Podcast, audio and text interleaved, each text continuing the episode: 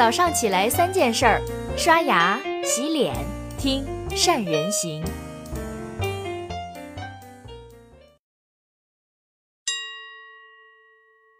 大家好，我是善人。春节的脚步已经渐行渐远，很多企业也迎来了新年的开工。我回访问候了一些学员，其中就有一位处于制造业的同学跟我就在诉苦：“单老师啊，我新年回来还没开工啊。”过节回来的工人还不到之前的一半呢。我花了大价钱把招人的事外包给了好几个人力公司，才拉到了人。哎，我说那问题不是解决了吗？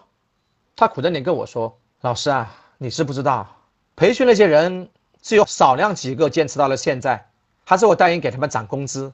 流水线上的工人真的成了流水线，来了就来了，走了就走了。培训费用跟招人费用我白花了一大笔，现在。”真的怕招人啊！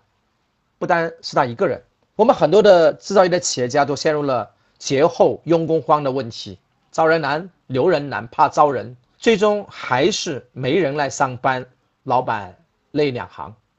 有的企业家是绞尽脑汁，亲自上阵去拜托员工，把自己的同学老乡拉过来；很多的企业这是外包给人力公司，可这么招的人没几个能够干得长久的。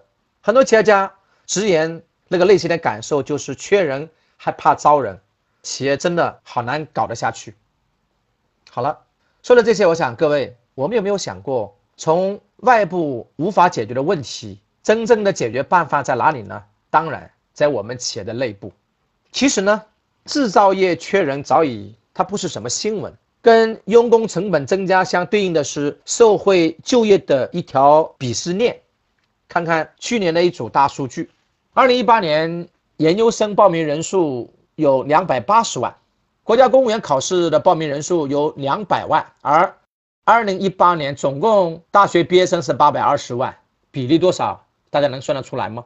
在这八百多万的毕业的学生里面，想到制造业就业的人几乎没有几个，为什么呢？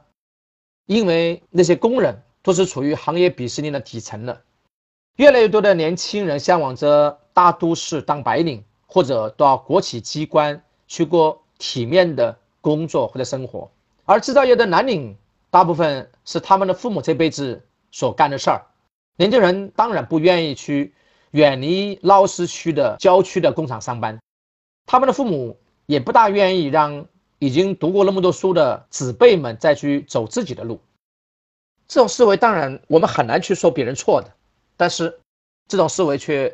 大有市场，整个社会对于蓝领工人的认知还停留在过去瞧不上眼的状况，在关于制造业的职业技术教育培训也没有在大学里的专业完善，一流的人才去高校，二流的去互联网、房地产公司，三流的才去制造业，因为制造业工资不高，又远离市区，缺少相应的硬件和完善的生活配套设施。有人会问说：“单老师。”外部这么多危机，你为什么还说解决问题的办法是在我们内部呢？各位，当外部的环境我们无法改变的时候，改变的唯一的出路当然就是我们自己。把握住机会，肯定是那些敢于改革自己跟时代同步的企业。招工难，怕做工的问题，真的是在倒逼我们企业转型。那我们又该怎么做呢？首先，我的建议是，一定要去精简非核心的部门。有些人看到这儿就懵了，说：“哎，我已经招不到人了，还怎么再去精简人员呢？”各位，我们得好好学了。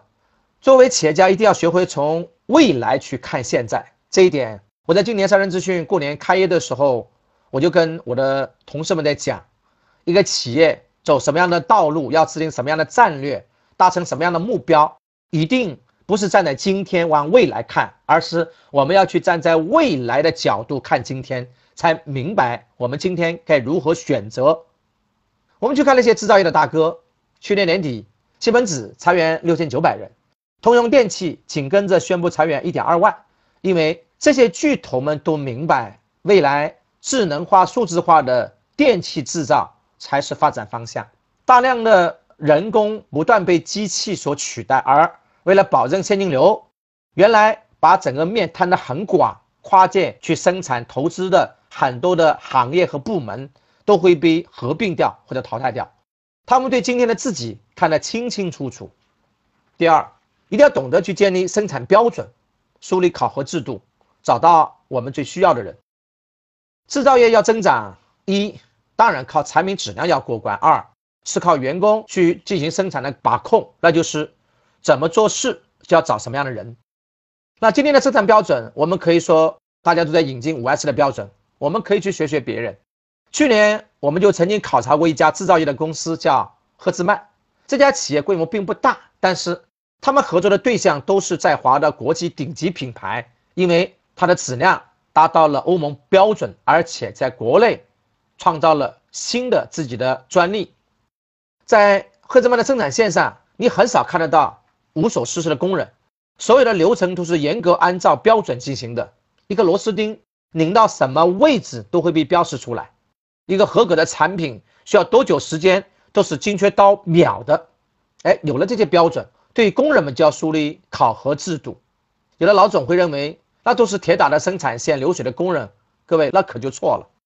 巨头亚马逊的工厂里面，所有的员工都会佩戴一个手表，它可以记录员工的位置跟手部动作的频率，而完成一件物品送到下一个环节之前。都会有一个简单的探测仪，它记录了完成物品耗费的时间跟形状路线。只要经过考核，连续排在末位的员工就会被淘汰出局，而那些最优秀的员工呢，还要奖励给你公司的期权股份。哎，这一点特别值得我们去学习。通过建立生产标准和进行严格的考核，你才会知道你需要的员工有什么样的典型特征。我要给缺人的企业家一个建议，各位叫宁缺毋滥，求精而不求多，提高你的工资标准跟福利待遇，吸收从巨头那里被裁员出来的精英工人。从二零一八年开始，国内的制造巨头也纷纷的裁员，先是有昌硕裁员了六千五百人，后来呢，富士康传来高达三十多万人的裁员计划，美的家电巨头也在裁员，可以说。很多制造业的巨头都在裁员，那么其实这就是中小企业去招人的好的方向、好的去向。一个有过在巨头的企业经过严格训练、有经验的工人，一定比我们招来新人重新培训它的效率、上手要快。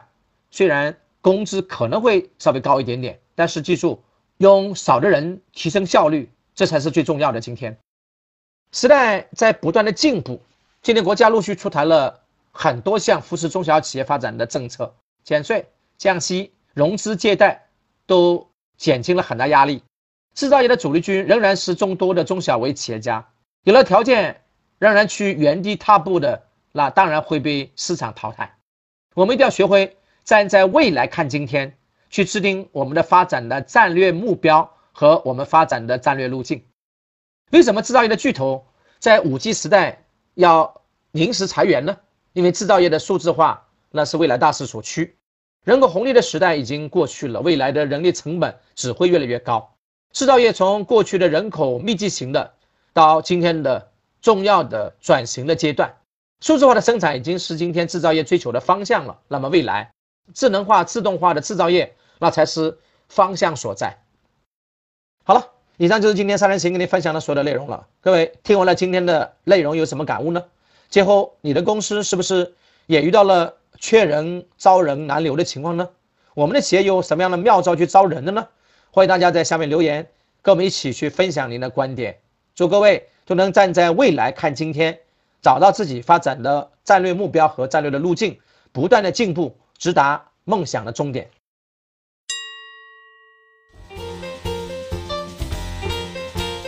关注善人行微信公众号，每天早上六点三十分，咱们不听不散。